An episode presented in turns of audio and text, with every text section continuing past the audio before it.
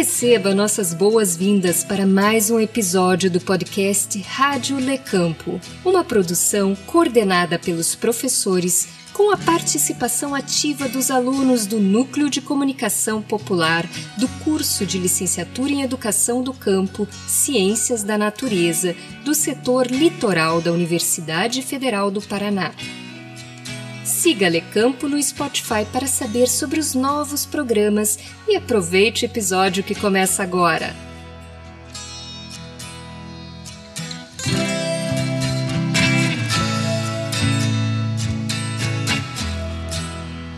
Saudações a todos e todas. Eu sou Júlio Ferreira, professor do curso de Licenciatura em Educação do Campo, setor litoral da UFPR.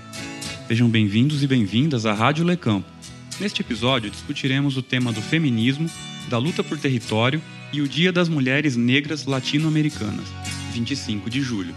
Para trazer alguns elementos sobre o tema, a professora Andrea Francine Batista e a estudante da Lecampo, Vanessa Muniz Honorato, bolsista do NCP, organizaram uma matéria acompanhada de duas convidadas, a professora Tânia Zimmermann, da Universidade Estadual do Mato Grosso do Sul, que aborda a discussão sobre feminismos e territórios, e a estudante da Lecampo, Vaniele dos Anjos França Dias, mulher negra, integrante do Quilombo São Pedro, no Vale do Ribeira, município de Eldorado, São Paulo.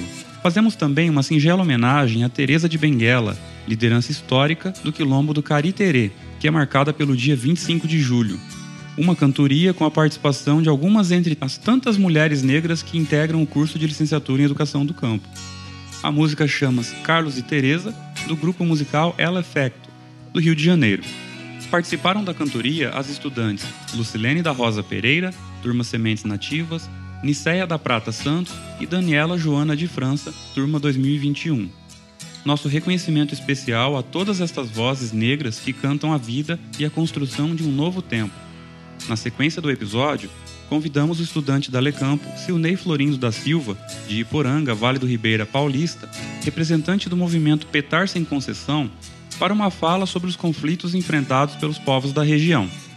Nossos agradecimentos à professora Tânia Zimmermann, Vaniele dos Anjos França Dias, Grupo El Efecto, Lucilene da Rosa Pereira, Niceia da Prata Santos, Daniela Joana de França, Vanessa Muniz Honorato e Silnei Florindo da Silva. Desejamos um ótimo episódio a todos e todas.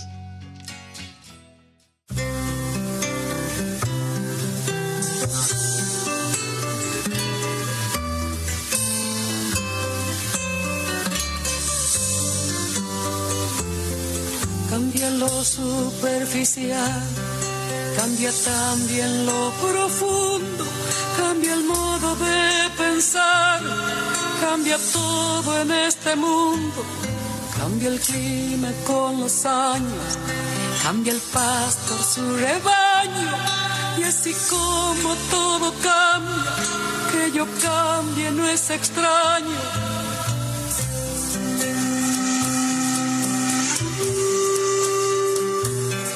Como diz a canção na voz de Mercedes Sosa, uma grande cantante argentina, tudo muda. Muda o que é superficial, muda também o que é profundo, muda o modo de pensar, muda tudo neste mundo. Muda o rumo de quem caminha, e assim como tudo muda, que a gente mude não é estranho.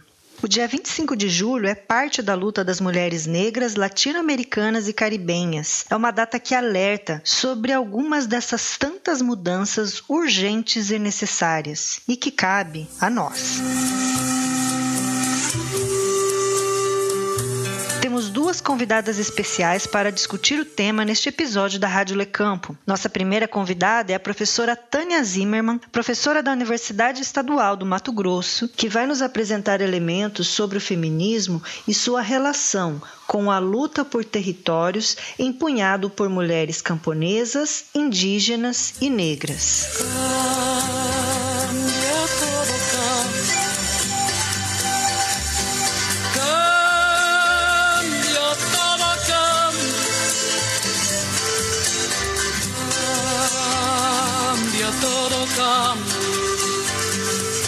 Esse é o tema deste podcast que versará sobre feminismos comunitários ecoterritoriais.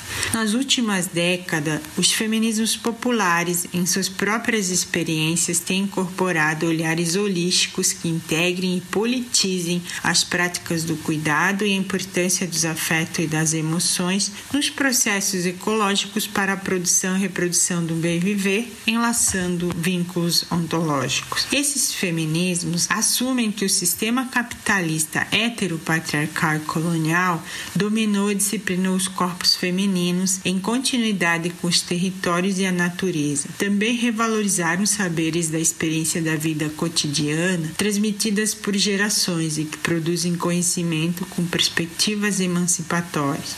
Na América Latina, há uma multiplicidade de feminismos ecoterritoriais advindos de cenário de precariedade da vida e expulsão de seus territórios, que são lutas lideradas por mulheres indígenas, afrodescendentes e campesinas, centradas na defesa do cuidado do território, do corpo e da natureza, com críticas aos processos de desenvolvimento extrativistas.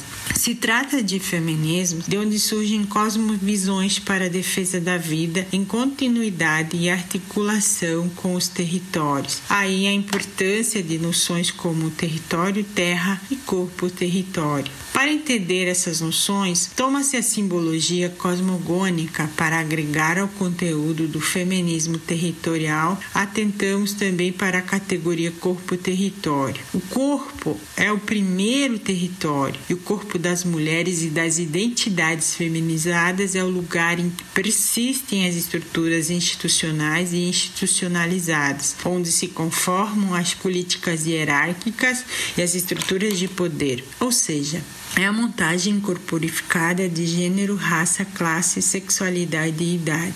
A cosmogonia ancestral é a referência desses feminismos comunitários. O movimento de mulheres indígenas pelo bem viver surgiu em 2018, porém com vários antecedentes. Reúne mulheres de 36 nações e povos indígenas e este movimento surgiu para denunciar os feminicídios, a discriminação de gênero, raça, classe e demais e interseccionalidades, marginalização, violações, abusos sexuais, mortes por desnutrição de seus filhos e para se manifestar contra o que chamam de terricídio.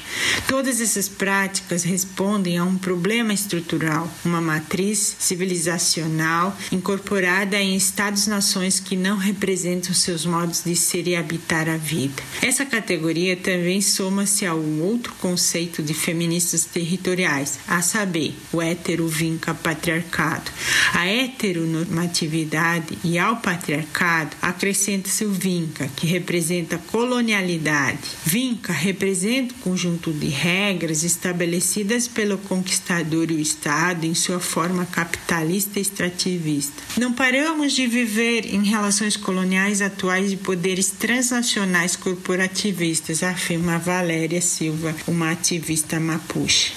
O movimento Mulheres Indígenas pelo Bem Viver afirma que não pode haver luta antipatriarcal e ambiental se não há uma luta anticolonial e antirracista. Elas falam sobre a possibilidade de libertação, restaurando os pensamentos, tradições ancestrais que propõem reciprocidade e harmonia com os territórios e entre os povos. Bem viver é definido pela oposição ao viver melhor da lógica neoliberal e propõe um modelo de vida muito mais justo para todos, ao contrário do capitalismo, no qual muitos têm que viver mal para que alguns vivam bem. Finalizo aqui com gratidão por esse momento prazeroso para dividir com vocês pequenos lampejos de uma pesquisa inicial. Didi Huberman, na sua obra A Sobrevivência dos Vagalumes, questiona se os vagalumes desapareceram. Certamente não nos podcasts da Rádio Le Cambia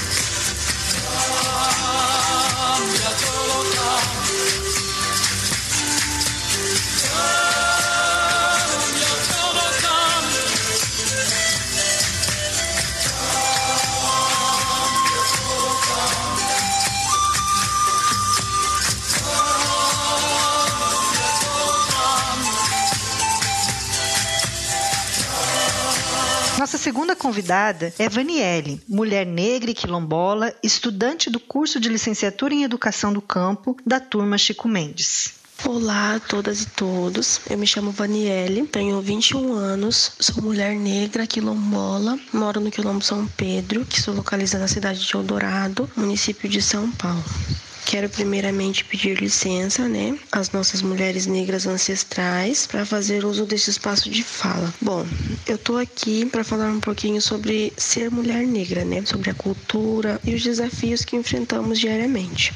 Muito bem, com relação à cultura, e são as coisas que eu mais me inspiro, né, nas mulheres negras, é, eu posso destacar os modos de fazer das nossas mulheres negras, como as roças, que na maioria das vezes as mulheres negras quilombolas estão inseridas nesses, nesses processos, né, de fazer roça, as hortas, os artesanatos, as comidas típicas, as festas, e também destaco é o cuidado com as crianças, né, que é sempre desvalorizado, mas é sempre um exercício de cuidado, né, né, de amor, de afeto, que é uma atividade sempre relacionada às mulheres, né? As mães, as tias e as avós, né? Na maioria das vezes. E sendo que essas crianças negras, né, terão que ser ensinadas a enfrentar todo um sistema opressor pelo fato de serem negras. E com isso já nos deparamos com os desafios, né, que essas mulheres enfrentam. Para mim, um dos maiores desafios de ser mulher negra é o fato de a gente ter que ficar sempre afirmando eu sou uma mulher negra quilombola em todos os espaços que a gente vá. Para mim é um desafio muito grande é essa situação, né? Então é isso, eu espero ter contribuído um pouquinho com a minha fala.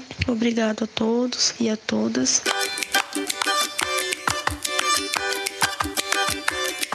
25 de julho é também Dia Nacional de Teresa de Benguela, uma grande liderança do quilombo Cariterê que ficava na região onde hoje é fronteira entre Mato Grosso e Bolívia. Esse quilombo foi o maior da região e reunia povos negros e indígenas que resistiram à escravidão por duas décadas, até 1770, quando o quilombo foi destruído pelas forças repressoras nossa singela homenagem à grande guerreira Teresa de Benguela, que dedicou sua vida à causa de seu povo.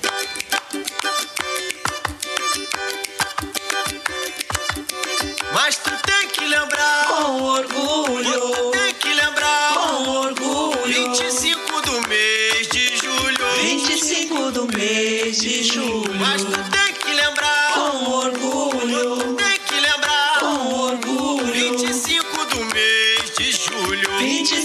do mês de julho, a força que enfrenta o medo, a força que enfrenta o medo, pendendo de um arvoredo, pendendo de um arvoredo,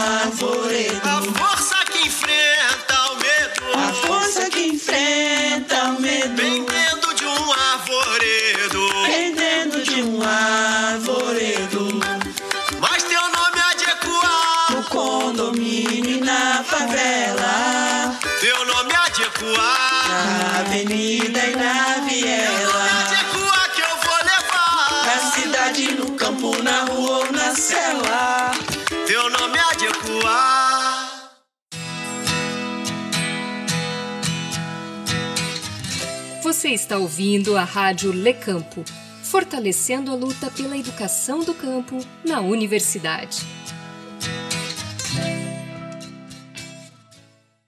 Olá, Silney. Seja bem-vindo.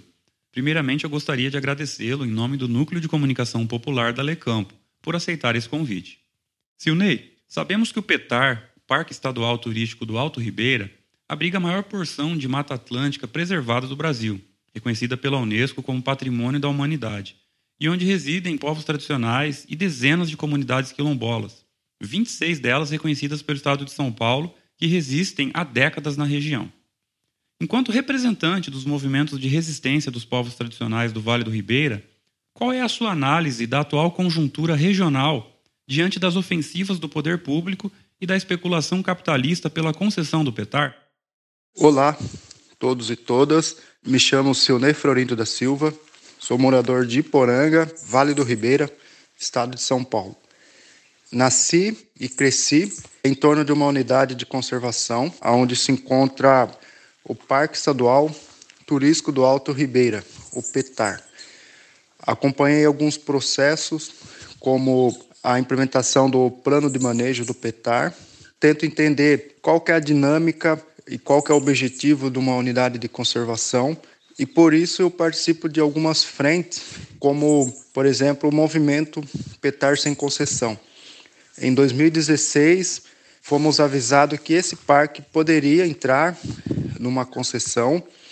Em 2018, tivemos uma conversa e a partir de 2021, efetivamente chegou a proposta de concessão.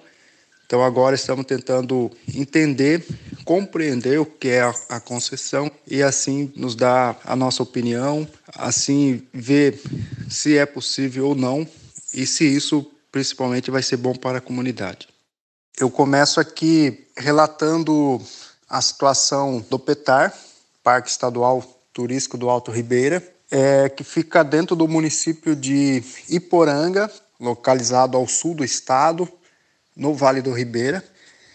E a nossa cidade aqui ela é bastante conhecida pelas questões ambientais, minerais, pela quantidade de cavernas que temos aqui e principalmente a quantidade de minerais ferrosos e não ferrosos, né?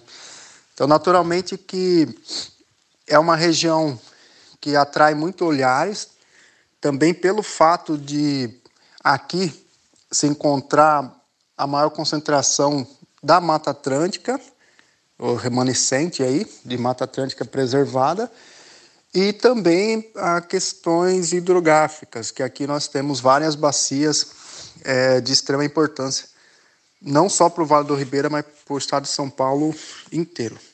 O nosso município aqui, desde 1958, convive com as questões ambientais, com a figura de um parque. A princípio, os moradores, eles não tinham noção alguma. Imagina vocês em 1958, como que era para as pessoas entender qual era o papel de um parque aqui na região, né? Então, o Petar também nasceu com essa desconfiança, que muita gente achavam que o parque só veio atrapalhar o, o progresso, o desenvolvimento, e tem uma parte que também entendeu que era necessário, e eu também concordo que é necessário ter um, a figura de um parque aqui na região, é, mas desde que tenha equilíbrio.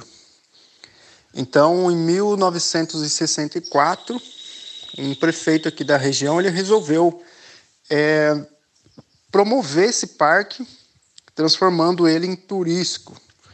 Um parque que nasceu com uma figura de com o objetivo de preservar a partir de 1964, então esse prefeito ele fez todo um trabalho para mudar a categoria de parque e mais tarde ele vinha a ser uma unidade de conservação, que é até hoje. Desde a década de 70, o petar ele é importante para a economia local, ele faz parte aí de uma porcentagem dessa economia e boa parte dessa economia vem também pelo trabalho de da ação desse prefeito que eu falei anteriormente e de moradores locais que foram fazendo as suas pousadas, seus campings, fazendo todo o trabalho receptivo aqui.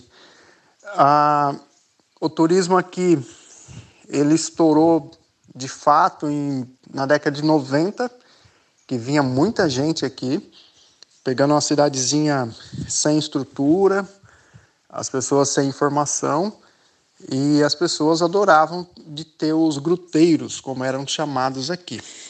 E assim, na década de 90, começou a surgir é, pousadas, camping, e em 95 a figura do guia, do monitor ambiental. A partir de 2000, quando foi lançado o SNUC, Sistema Nacional de Unidade de Conservação, é, na qual dizia que uma unidade de conservação, para ela trabalhar de acordo, ela necessariamente deveria ter plano de manejo. Então, em 2007, início de 2008, é, o PETAR começou a fazer oficinas é, que teve bastante participação popular, foi bem participativo mesmo, é, para é, fazer aqui o plano de manejo do petar. Então, várias cavernas foram fechadas nessas ocasiões, algumas é, reabertas, ah, e outras também que ficaram aí à espera para ser reaberta a partir do momento que fosse implantado esse plano de manejo. Esse é um projeto antigo, que a primeira vez que ouvimos falar de concessão aqui foi em 2016. Depois, em 2018, uma reunião um pouco mais formal, vamos dizer assim, na qual a própria Fundação Florestal é, nos garantiu que, se acontecesse a concessão do PETAR, seria uma concessão de baixo para cima, aonde os atores seriam ouvidos e aonde essa concessão ia nascer junto com a comunidade. Então, ia ser uma concessão é, com a cara da comunidade. E, para nossa surpresa, não foi bem assim. Que quando veio para nós, em junho de 2021, a primeira proposta sobre concessão, nós percebemos que não tinha nada de participação popular, que não tinha nada de consulta pública que tinha um projeto fechado e nós tínhamos é, duas opções, aceitar ou aceitar. A partir de 2007, começou aqui as primeiras agências de monitor ambiental do guia. E nessa ocasião já tínhamos bastantes guias aqui na, na região, porque tinha algumas ONGs que promoviam promoviam cursos de monitor, e assim foi até o último curso, que foi em 2019 ou 18, se eu não estiver enganado. É, só que assim que entrou a pandemia, é, e um ano depois, em 2021, em 2021 teve a convenção lá em Glasgow para falar sobre o clima, sobre as metas que os países é, traçam para diminuir o diminuir o gás carbônico, né? A emissão de gás carbônico. É, nesse meio tempo, quando os olhos do mundo estavam voltados para lá, nós fomos surpreendidos aqui com um projeto de concessão do PETAR. Então foi aí que começamos a nos mobilizarmos, é, chamamos o pessoal do bairro para uma reunião, tivemos duas reuniões, é, para mostrar o que, que seria uma concessão, os prós e, e os contra, e como nós gostaríamos que fosse essa concessão. Até que em julho de 2021 nasceu o movimento aqui Petar Sem Concessão, que são movimentos que estão vários atores aí envolvidos, é, comunidades tradicionais, é, quilombolas, é, guias, é, professores de academia, é, donos de pousadas, agências, pesquisadores.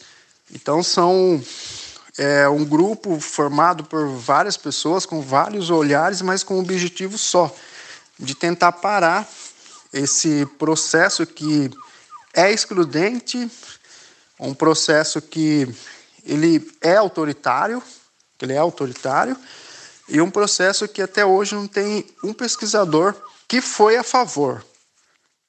Diferentemente do do grupo Petar Sem Concessão, onde tem vários pesquisadores que se, é, se manifestaram, fizeram carta de, de apoio ao movimento, é, fizeram moção para que esse processo ele seja parado e que, se tiver que ser feito, que seja feito com a comunidade, que a comunidade tenha todo o direito de tocar esse parque, é, é, porque nós entendemos que todo sistema econômico que estamos vivendo hoje é um sistema econômico que a comunidade fez, que aqui não tem nenhuma participação efetiva do Estado. Então é por isso que nós somos contra, porque para a comunidade tudo era proibido, tudo não podia. A Fundação Florestal alegava que o plano de manejo não deixava e de repente da noite para o dia tudo podia, tudo podia. Então o que nós mais, mais pensamos aqui é por que, que para uma empresa pode e para a comunidade não? Então, é por isso que nós somos contra, porque nós temos ah, argumentos e contrapontos bem fortes aí para lutar, para mostrar que o Estado está vendendo, né? Vendendo a natureza, vendendo a água, vendendo a vida, vendendo a cultura de uma comunidade tradicional. E também lembrando que essa concessão é por 30 anos e a empresa que for contemplada ela vai ter plenos domínio sobre o território, sobre os serviços, enfim. É vender o petar para uma empresa que pode ser uma empresa estrangeira, inclusive, porque o edital é internacional, sendo que aqui temos todos os profissionais capacitados para tocar esse parque com excelência.